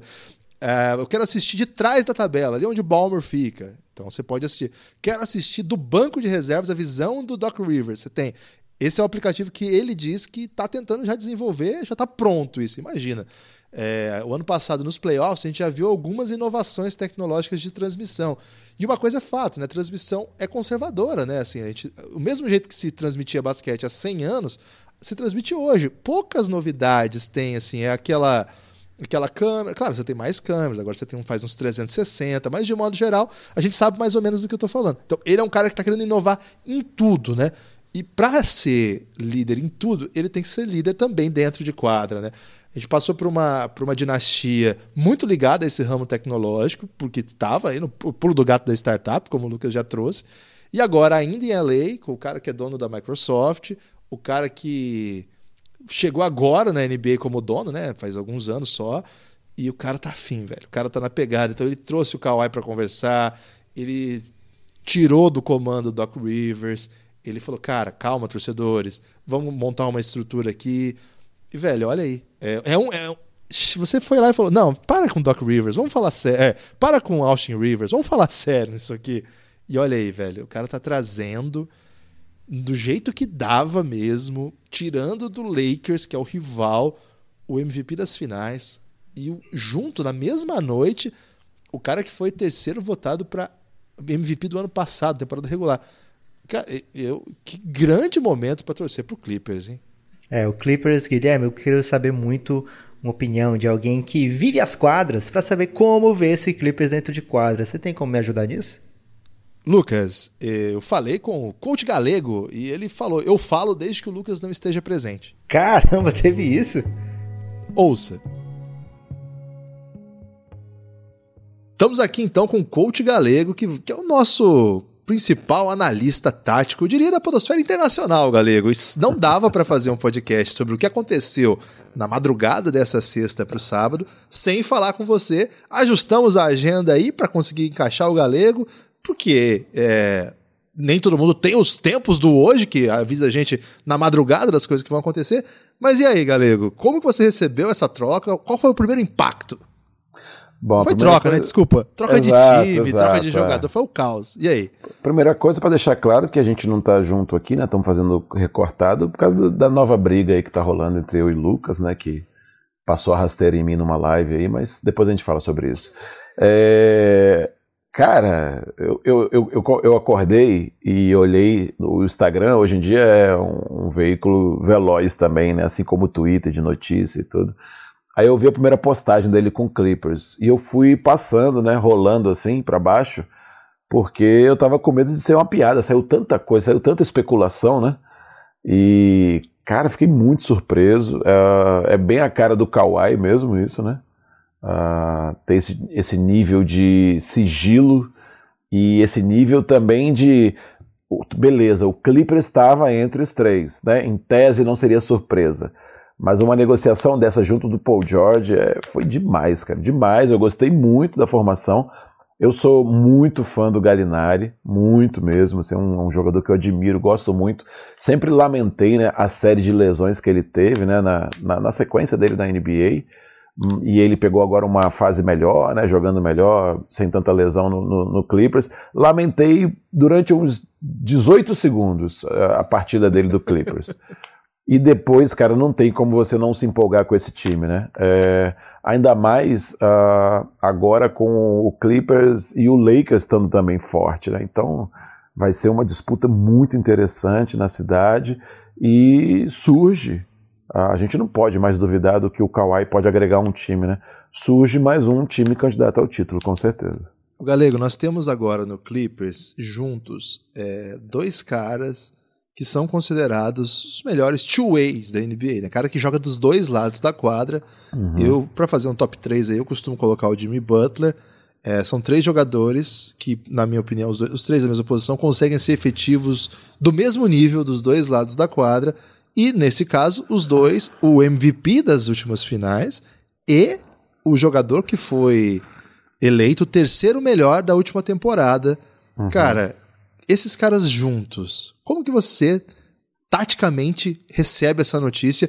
Ademais, um elenco já repleto de bons jogadores que acabaram de entregar, por exemplo, um 4 a 2 contra o Golden State completo, com Duran, com tudo. Perderam de 4 a 2 tendo vencido dentro de Golden State, dentro de Oakland. Como é que você recebe esse, essa formação tática, Galego? É uma coisa para ficar botar muito medo? É, a gente, assim, é lógico, tudo que a gente falar agora é pura especulação. Né? A gente precisa ver o desenvolvimento disso. Mas é lógico que um ataque agressivo dessa maneira para formar esse time dessa maneira que ele está, que ele ficou, é, vem um pouco, né? Assim, depois da, do que eles passam nessa experiência que você narrou agora desses últimos playoffs, né? De que com um time que ninguém dava nada, né? É, é, era um time querido por todo mundo, tinha dado muita liga no time e estava gostoso de assistir o Clippers, eles classificaram, ficou todo mundo assim, bom, o Clippers já fez sua parte, né? Agora vai pegar o Golden State, tá tudo bem. E a maneira como eles jogaram, então tem, tem um pouco disso assim, do tipo, caramba, estamos com uma base bem interessante aqui. A gente vem de um projeto recente que a gente tentou legitimar o Clippers como um time campeão, né, que fez aquela aposta no grande ídolo de Los Angeles chamado Austin Rivers, né, é, depois trouxeram aí mais uns caras aí, Chris Paul, uns caras de menor né, talento, né? O Austin Rivers era o principal jogador do Clippers naquela época, né? Mas assim, depois de não ter dado certo, né? Aqueles anos todos investindo naquela equipe, o DeAndre Jordan, Blake Griffin, todo mundo, é, o caminho parecia de um rebuild uh, de uma de uma maneira mais sensata, com mais tempo, né? E aí ele se vem em algumas trocas durante a temporada passada. O time consegue pegar uma forma muito interessante, tem uma base muito interessante. O Patrick Beverly mostra-se como um jogador completamente é, é, um cara muito agregador para a equipe, né? não só defensivamente, um, um bom armador também, um cara interessante, agressivo no ataque também, um líder, né? dá para ver a postura dele, um líder também dentro e fora de quadra. Uh, e aí, cara, você me traz dois jogadores assim que são muito craques, mas aí falando um pouco do Paul George agora, eu vi muita gente falando assim: nossa, o Paul George está jogando como nunca jogou nessa última temporada aí pelo OKC. Eu vou aqui dar a minha opinião, cara. Ele jogou uma temporada pelo Indiana Pacers naquele ano que eles perderam no jogo 7 pro Cleveland, cara, assim. Uh, em jogos até contestáveis, assim, teve uma bola que o LeBron matou no segundo final que aí uma galera falou que ele andou e tal. Enfim, assim, ele estava jogando um basquete de muito alto nível, assim. E o, Paul, e o, Paul, George é um, é um jogador do tipo assim, apesar dele ser muito craque e, e, e, fazer isso que você me diz, né? De ele entrega, ele é two-way, né? Ele entrega tanto no ataque quanto na defesa, né? Um cara que se entrega nos dois lados da quadra. Ele não é um cara que ele exige que o time tenha que rodar em cima dele o tempo todo. Ele é um cara que consegue uh, distribuir, consegue uh, não ofuscar quem está ao lado dele. Hoje, a gente tem visto uh, que os times que têm conseguido chegar a algum lugar são times que, recentemente, Uh, talvez aí a gente vai ver. É, tem o San Antonio Spurs, que era um time que distribuía bem a bola. Aí beleza, tinha o Miami, que foi campeão, que ah, beleza, o LeBron centralizava muito, mas aí conseguia distribuir com o Chris Bosh, conseguia distribuir com o Dwayne Wade, que também participava. Uh, e talvez o Cleveland ali, quando foi campeão, o LeBron se destacava mais, mas também tinha uma galera ao redor dele que, assim, naquelas finais foram preponderantes, conseguiram matar as bolas decisivas importantes, sobraram para eles. O que, que eu estou querendo dizer, Guilherme? Tá, tá meio por terra essa ideia de que um jogador só carrega, né? Você vê, o Toronto leva o Kawhi. E aí você percebe o Kawhi sendo decisivo, né? Mas durante a temporada eles falam assim, cara, o time está muito forte, mas ainda precisa de mais. E aí me vem é, o Mark Gasol, um cara com muita experiência para também ajudar o Ibaka nas rotações, né? Uh, então assim, uh, os times têm percebido que precisam montar ao redor desses jogadores. Aí, como é que você vai montar assim, o Kawhi está ao redor do Paul George ou o Paul George está ao redor do Kawhi, entendeu? Então é, tem muita possibilidade de montagem na equipe, muito interessante. Acho que o time vai vai testar, né? Eu acho que tem como ponto fraco os, os pivôs, aí os centers, né? Eles vão ter alguma dificuldade aí nessa parte. O, o, o Zubat não, não, não tá fechado, né, Guilherme? Ainda não, ainda não. É provável que sim, mas ainda não, não dá para contar certamente com ele. Uhum. É, a gente não sabe quem que vai ser o 5. Eu imagino que eles vão trazer algum pivô 5, porque é muito legal a linha com o Low Williams e Montrezl Harrell vindo do banco. Os dois foram aí é, top 3 na decisão de melhor exato, sexto homem. Exato. Então imagino que eles vão manter essa estrutura manter um time ali com o Pat Beverly, com o Landry Shamet, esses dois jogadores e um pivô. Eu não acho que vai ser o calor, o Cabenguel. Acho que eles vão trazer alguém, se não renovar com o Zubit, que foi inclusive quem começou os jogos nos playoffs passados. E a, com isso eu já te, até te pergunto, dentro dessa linha de raciocínio, Galego, é, essa ideia aí do 4 que é o 3 e o 3 que é o 4, Kawhi, Paul George, isso aqui os times já vão montando pensando nisso, né? É, um, é, é engraçado como é que a coisa vai caminhando na NBA. Exato, Guilherme. Uh, eu até agora, enquanto ia falando, lembrei que né, você vê que o movimento do, do, do próprio Philadelphia agora de trazer o Hofford para ser um cara que jogue junto com o Embiid, mas que também consiga descansar o Embiid em alto nível, né? Então vai, vai, vão ter essas montagens possíveis aqui no, no, no Clippers também, a, a, não ser por enquanto, né, que me, me chama a atenção, na posição de center, né? Mesmo com o Zubat aí, eh, ainda acho que eles vão agora, se eu pudesse fazer algum tipo de previsão, né? Que toda previsão aqui é, é assim, ela não quer dizer nada por enquanto aqui, mas acho que eles vão testar o começo da temporada e vendo as possibilidades, como é que o time rende, né? Os times hoje em dia estão fazendo muito isso e ali até a trade deadline de repente pensar em alguma agressão maior aí, se é que eles conseguem fazer alguma coisa, né, o, o Guilherme? Porque eu fiquei muito espantado com o número de picks que eles cederam, acho que é recorde, né, uh, na liga. Mas é um time muito interessante, ficou uh, defensivamente. Você pode ter certeza que os olhos dos técnicos no mundo vão começar a voltar agora, se voltar pro pro, pro Clippers, né, para estudar como que esse time vai defender, porque é um time que vai defender muito forte, muito bem. Uh, e, é, e, vem de um, de um técnico que gosta de defesa, que é um técnico que entende de sistema defensivo. Eu gosto dos trabalhos do Doc Rivers quanto à defesa. Uh, o Doc Rivers, às vezes, ele tem até mais que se cuidar ofensivamente, criar melhores situações do que defensivamente. É um técnico com boas experiências na defesa. Uh, e rapaz, além da comitiva de técnicos que vai chegar para observar Los Angeles agora, para ver o Clippers, né? Para estudar a defesa deles, vai chegar uma comitiva de especialistas em ombro também, né? Para cuidar da saúde do Paul George aí, né, cara? Vai vir, vai vir o um, curandeiro do, da, do, do, mundo inteiro, porque vai ser uma pena se esse cara sentir alguma lesão. Penso que vão fazer também, aí é um pouco do legado né, do, do trabalho do, do Popovich, que também lançou isso na NBA, de criar um, um conceito bem definido de minutagem para todo mundo. Fizeram isso com, com o Kawhi nessa última temporada em Toronto e deu certo. Para esses caras chegarem tinindo, né? Serem competitivos na fase de classificação, mas esses caras chegarem tinindo na, na, na pós-temporada. Né? Então é, é, é, um time que uh, deliberadamente passa a mensagem que vem para tentar ser campeão e, cara, para eu, como torcedor do Boston, que delícia poder torcer para um time de Los Angeles. Mas que maravilha, cara. Galego, obrigado por ter dado esse tempinho pra gente aí para analisar um pouco mais desse time. A gente volta com mais tempo num dia que a gente consiga coordenar aí. Se você e o Lucas fizerem as pazes, mas você tem direito ainda a soltar umas palavras duras aí pro Lucas. Não, cara, eu quero que o Lucas seja feliz, que ele viva a vida dele aí e eu viva a minha. É isso o resumo. Caramba, Guilherme, palavras duríssimas de coach galego. Galego, seguinte, primeiro, eu já acho errado trazer o que acontece na live para público, porque uma das regras é o que aconteceu na live fica na live. Essa live aí não, não pode ter spoiler, assim, a pessoa tem que estar tá viva dentro da live para poder saber o que aconteceu na live. E outra, não é porque você é coach galego que tá imune a derrubadas. Já derrubei várias das minhas irmãs na live quando elas tentam contar alguma história aí. Derrubou a mim! Já derrubei o Guilherme quando ele trouxe músicas de, man de, maneira duvidosa na live. Então, assim, se você tá na live, você tá propenso a isso aí. Mas o fato é o seguinte: naquele dia eu não vou falar, Guilherme, mas dizem que eu nem derrubei, que ele que saiu falando e de repente desligou. Temos... Sabe o que ele falou pra mim ainda, Lucas? É. Que o, é, eu tinha perguntado pra ele como é que tá aí as coisas no Flamengo, né? O Flamengo vai disputar LDB. Ele falou que ele ficou falando cinco minutos.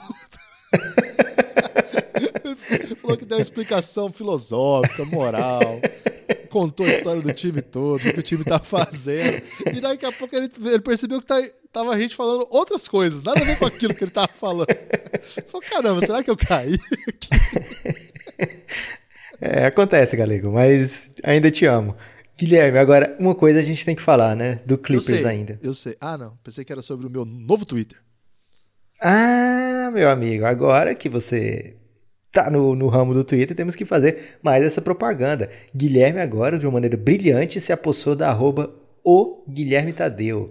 Então agora, se você quer saber o que o Guilherme está pensando, não é mais arroba o Café Belgrado, é arroba o Guilherme Tadeu, que o Café Belgrado ficou institucional agora, né, Guilherme? Exatamente. Ficou muito sério, ficou 50% dos tweets vão ser sobre o Phoenix Suns. Exatamente. Agora eu liberei, depois de dois anos quase de projeto, eu acho que o Lucas passou no teste, ele já pode ter a senha do Café E aí, não, falando sério, é, agora eu tô lá no o, Café, o Guilherme Tadeu e o Café Belgrado continua armando o caos e vocês sigam aí, o Nepop, arroba Nepopop, você tem que botar um O também aí, Nepopop. Eu Nepopop. acho esquisito, Guilherme, parece coisa de lado B. É porque já tinha Guilherme Tadeu já. Então, mas o já... Nepopop é, é inédito. Ok, então sigam a gente. Mas que que era o assunto, Lucas?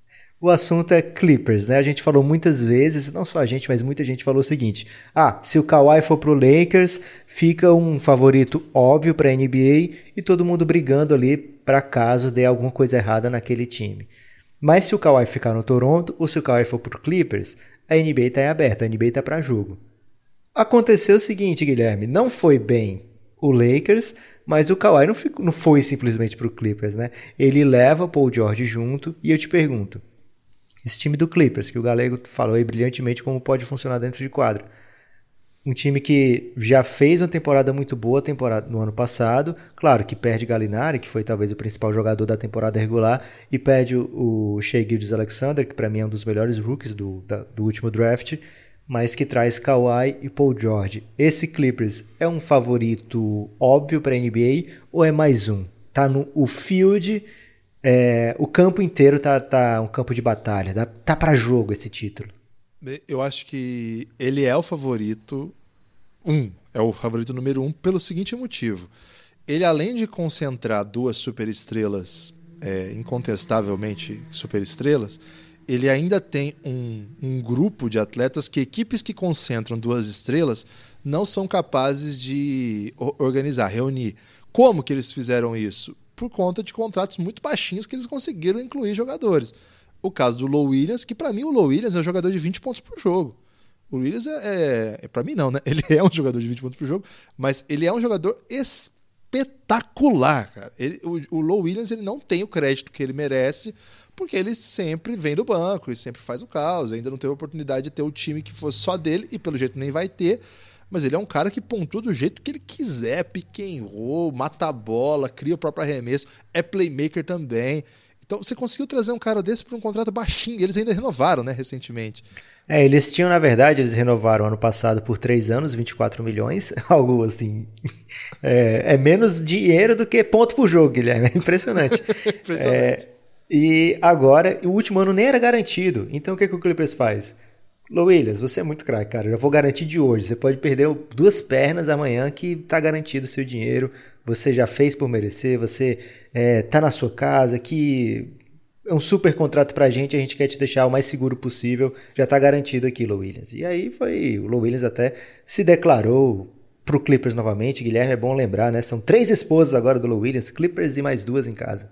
O, e a, além deles, tem o Montrezl Harrell, que fez, foi um achado do, do Clippers na troca do Chris Paul, já vinha mostrando evolução, no Rockets e lá no Clippers ele virou um dos melhores jogadores da NBA. Ele estava terminando o jogo na, no último playoff.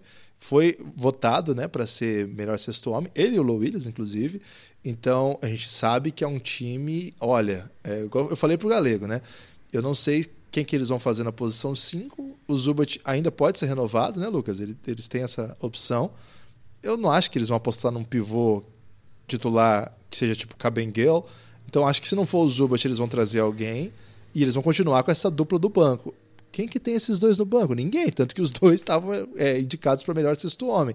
Aí você tem dois caras que são absurdos do banco e tem ainda no time titular Pat Beverly, é assim, ninguém vai discordar, é um dos melhores armador, é, é, armadores defensivos hoje da NBA você tem o Leandro Shemet, que é jovenzinho de tudo, né? Ele acabou de ter um ano de rookie jogando final, matando bola contra o Golden State, é, jogando playoff, desculpa, matando bola contra o Golden State nos playoffs. Então você consegue é, ter uma dupla já confiável, a gente vai ver qual pivô que eles vão então, é um elenco de coadjuvantes. Guilherme, eles ah. conseguiram, absorvendo uma pique, Pois Mo é. Harkless, alguém que vai. Mais um defensor, né? Tudo bem, o Mo Harkless não era ideal lá no Portland, mas, poxa, para esse Clippers aqui. É coadjuvante. É, é um né? coadjuvante poxa. que você quer ter e tem um salário que o Clippers pode trocar mais para frente. É um salário inspirante de 11 milhões, não é um salário bobo, né? Então o Clippers tem ainda a possibilidade de trocar isso aí por mais uma peça é, que venha fazer ainda mais sentido que o Mo Harkless se aparecer. Ô Lucas, e duas questões que eu quero te fazer. A primeira, o não fechando com o Zubat, tem a possibilidade ainda de algum pivô da free agency com um valor minimamente aceitável encaixar nesse time? Guilherme, aí você tem que pensar o seguinte: quais são os pivôs que. Porque... Demarcus Cousins. Claro, se o, time vier pelo mínimo, tem. Se o jogador vier pelo mínimo, tem. No Clippers, o Clippers já não vai ter cap para fazer loucuras, digamos assim, né? O Clippers já está acima do cap agora, depois dessas trocas. É... Veio o Kawhi dentro do cap, né? Então o, o Paul George vem na troca seguinte. O Clippers já não tem cap a não ser a sua, o seu room, né? o seu mid-level room, que é como eles assinaram com o jogador com cap, esse room vira algo em torno de 5 milhões, né? um mid-level mais baixo do que quando você já está acima do cap. Porque esse mid-level, antigamente, só existia para times que já estavam acima do cap. Quando o cap foi aumentando, ficou muito injusto, digamos assim, que os times acima do cap tivessem ainda mais o mid-level, e quem não tiver, quem tivesse abaixo do cap não tivesse o mid-level, né? Porque teoricamente é um jogador a mais que esses times com cap alto vão poder trazer. Então, para consertar isso, digamos assim, a NBA criou três tipos de mid-level. O mid-level para quem está acima do cap, mas abaixo da luxury tax. O mid-level para quem é taxpayer e o mid-level para quem está abaixo do cap. São três mid-levels diferentes, cada um com um valor diferente. O do Clippers é o mais baixinho, que é por volta de 5 milhões. Então, lógico, se eles quiserem, porque hoje o, o, o Lamarcus virou uma grande questão, né? Será que é por conta do Lamarcus... Desculpa, Lamarcus não, Demarcus.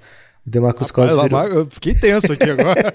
Ele virou uma grande questão. Será que eles não estão assinando porque o DeMarcus não quer, o DeMarcus quer um salário alto, ou é porque ninguém quer nem pelo mid-level? Então essa questão pode ser respondida agora se o DeMarcus Cousins, quando o DeMarcus Cousins escolheu seu time.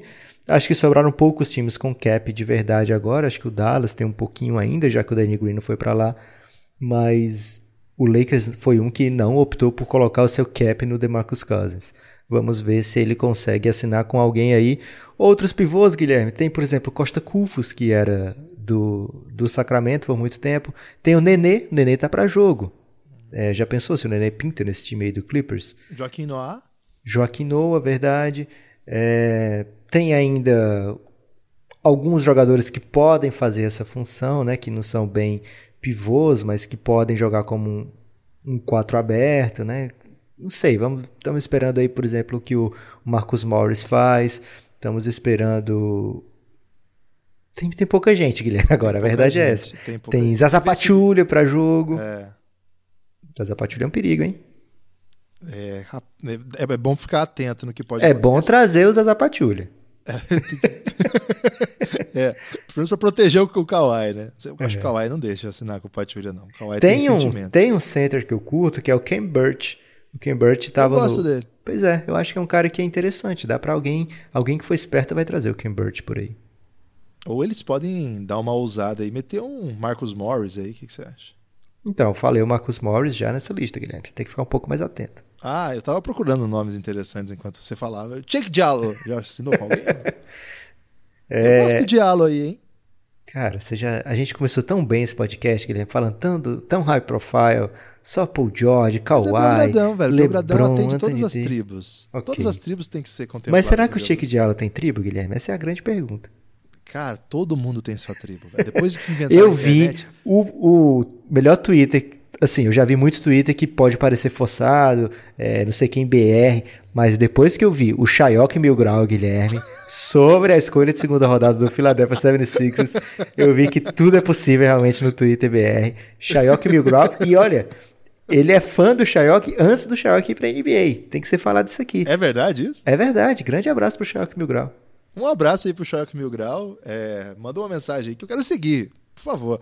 Ô Lucas, a outra questão é um pouco mais complexa. Existe a previsão de aumento de cap para os próximos anos?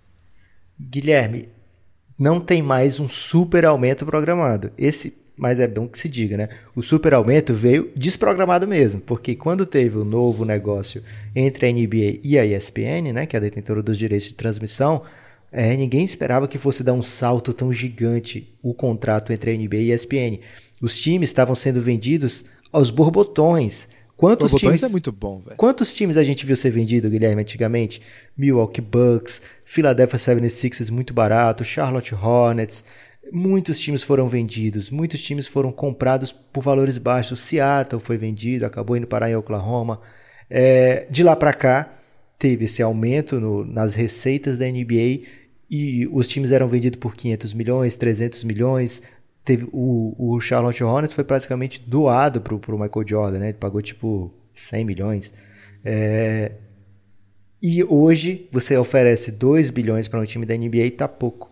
O Balmer, que já comprou obrigado do Donald Sterling, que o Donald Sterling foi obrigado a vender, ele pagou mais de 2 bilhões para entrar na, na, NBA. Então, é, teve esse spike aí, teve esse aumento gigante, é, foi meio inesperado, e daqui a alguns anos vai ter a renovação do contrato da NBA com os detentores dos direitos, mas ninguém está prevendo mais um grande aumento, Guilherme. A tendência é que tenha aumentos suaves daqui para frente, mas está aumentando. Vai chegar ainda até um pouquinho mais de, de 110 milhões, já está meio que garantido que vai ser. Não, eu só estou pensando aí numa próxima off-season, o Mo Harkless sendo expiring, o, o, se aumenta um pouquinho o cap, eles vão conseguir trazer mais um ainda para essa dupla aí. Mas aí, pelo que você falou, esse risco é menor, né? Para acontecer parecido com o que aconteceu com o Golden State, entende? Ah, é Minha preocupação aqui. É difícil. Hoje okay. já cabem três, tá? Já cabem três no, no, no, no, cap. Já é tanto dinheiro, Guilherme, que os jogadores recebem, que a gente vê jogadores exigindo menos que o máximo. A gente viu o Kevin Durant fazer isso recentemente. O Kevin Durant podia ter 221 milhões com o Golden State, optou por 160. É...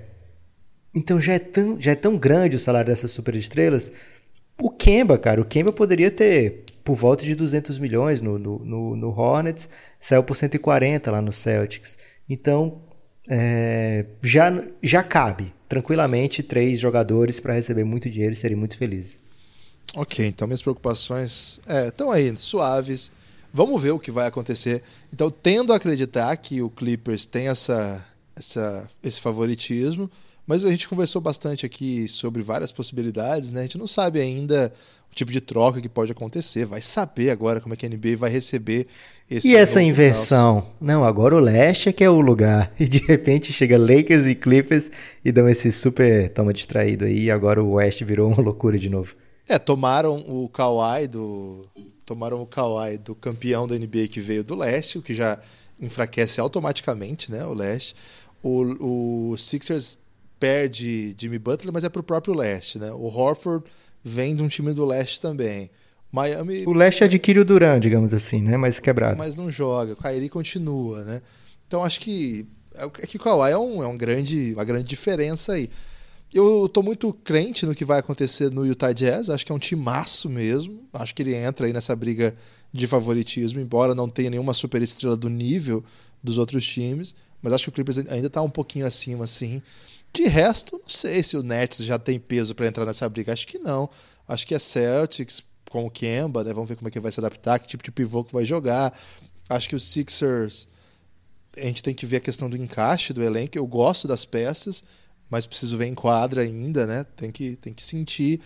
Mas eh, não sei. Assim, Bucks, tem alguma... Bucks, eu acho que fica o Bucks, talvez o favorito para o leste novamente. Eu acho que sim. E acho que o Golden State, com o D'Angelo Russell estabelecendo uma boa parceria com o Curry, mantenha um protagonismo bem forte daqueles, daquele lado ali. O Pelicans a gente não tem a menor ideia do que vai ser. O Dallas com o Doncic e Porzingis a gente não sabe o que, que vai virar. Então eu acho que não muda muito. A minha maior questão é como que o Lakers vai se meter aí, se já é logo de cara no, no, no, entre os três, quatro melhores times da NBA, ou se vai ser parecido com o que foi o ano passado, sabe? É, começa mais ou menos, começa a ganhar uns jogos, entra no, no, na zona de playoff. A hora que vai estabelecendo a zona de playoff sai. É, ali teve lesão, etc. Acho que agora vai ser um pouco diferente. O time está mais com cara de, de, time mesmo. O Rockets que, hum, não conseguiu, né? O Rockets estava para jogo, estava no veneno, estava querendo se movimentar. Acabou que vai voltar com todo mundo mesmo. Um ano mais velho, todo mundo, né? Mas ainda é aquele time. Mais experiente, time. Guilherme. É, é, ainda é um baita time gente vai ter que conversar bastante sobre isso naquela série que a gente está programando. Você quer divulgar já? Não, ainda não. Eu tenho um destaque Eita. final, Guilherme, pode ser? Manda bala. Meu destaque final, Guilherme, é para um super toma distraída. Ah, fiquei confuso agora. O Lakers falou o seguinte: meu amigo, vou te trazer aqui na troca. Eu sei que você tem direito a 4 milhões aqui de bônus. Mas se você abrir mão desses 4 milhões, a gente fica com grana para trazer gente, meu amigo. Dá para dar um salário massa aí para super jogadores. Olha o tanto de jogador que tem aí disponível. Kyrie, Kemba, Kawhi, vamos até o fim pelo Kawhi. Abre mão dessa grana aí, vai. E aí o Anthony Davis vai lá e fala: "Tá bom, vou abrir mão desses 4 milhões". E no fim, Guilherme, era tudo uma doideira, porque KCP ganhou 16 milhões de contrato do Lakers às custas de Anthony Davis. É, isso é tão errado. Isso é errado em tantos níveis, né? o meu destaque final, na verdade, é um grande agradecimento aí a todo mundo que participou, Lucas, do desafio musical lá no Instagram. Foi muito legal, foram dois dias aí insanos, mas eu, chegou a hora de parar, porque essa troca vem, interrompe tudo, né? Mas valeu para todo mundo que mandou mensagem. Foram muitas dicas, muitas ideias mas não deu tempo de agradecer. Eu pensei que você ia agradecer para todo mundo que ouviram, que ouviu esses 10 podcasts em 7 dias que o Café Belgrado fez, cara. Você, só, você só, quis, só quis parecer mais jovem falando de Instagram. Não, queria mandar um abraço, Lucas, porque foi muita gente que mandou mensagem e não foi contemplada. E eu não gosto de deixar gente que manda mensagem sem ser contemplada. Então, eu queria okay. pedir desculpa se eu não contemplei. Aí foram muitas ideias, isso aqui não com coube mesmo. É Você tem coisa. música para Kawaii no Clippers, Guilherme? Tem, tem, claro que tem. Tem música para tudo na vida, cara. A, a, música, Lucas, ela nasce porque ela ilustra o sentimento das pessoas, entendeu? Então tem música para tudo. E calei muitos críticos ali. Queria dizer isso aqui porque muita gente diz que eu só ouço Los Hermanos, que é parcialmente verdade, Lucas. Um abraço especial pro Dave aqui, meu, meu querido amigo que odeia minha, minhas escolhas musicais. Mas ali eu mostrei um vasto repertório, inclusive passando aí por sertanejo universitário não vou dizer que me orgulho, mas brilhei, achei. Que, que queria fazer esse autoelogio. Mas já que você deu a dica aí, Lucas, é, aliás, Jackson do Pandeiro, quem não ouviu ainda, ouça Forró em Caruaru. Essa música é maravilhosa. Você vai falar de Caruaru, Guilherme? Não pode falar de Forró em Caruaru, de Jackson do Pandeiro, que pode. é de Campina Grande, curiosamente. Ah, ok. Só eu queria saber se ia ser balanceado. Não, o Jackson é de Campina Grande, ele canta a história de, de, de um forró que aconteceu em Caruaru que ele foi para um forró, tava tudo tranquilo, de repente o pau quebrou no forró.